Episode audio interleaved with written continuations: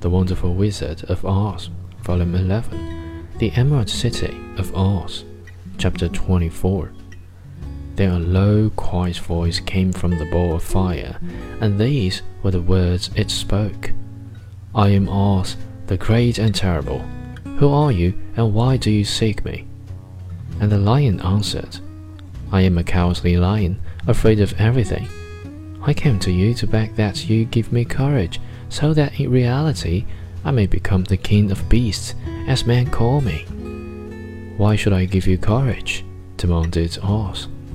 Because of all wizards you are the greatest, and alone have power to grant my request, answered the lion.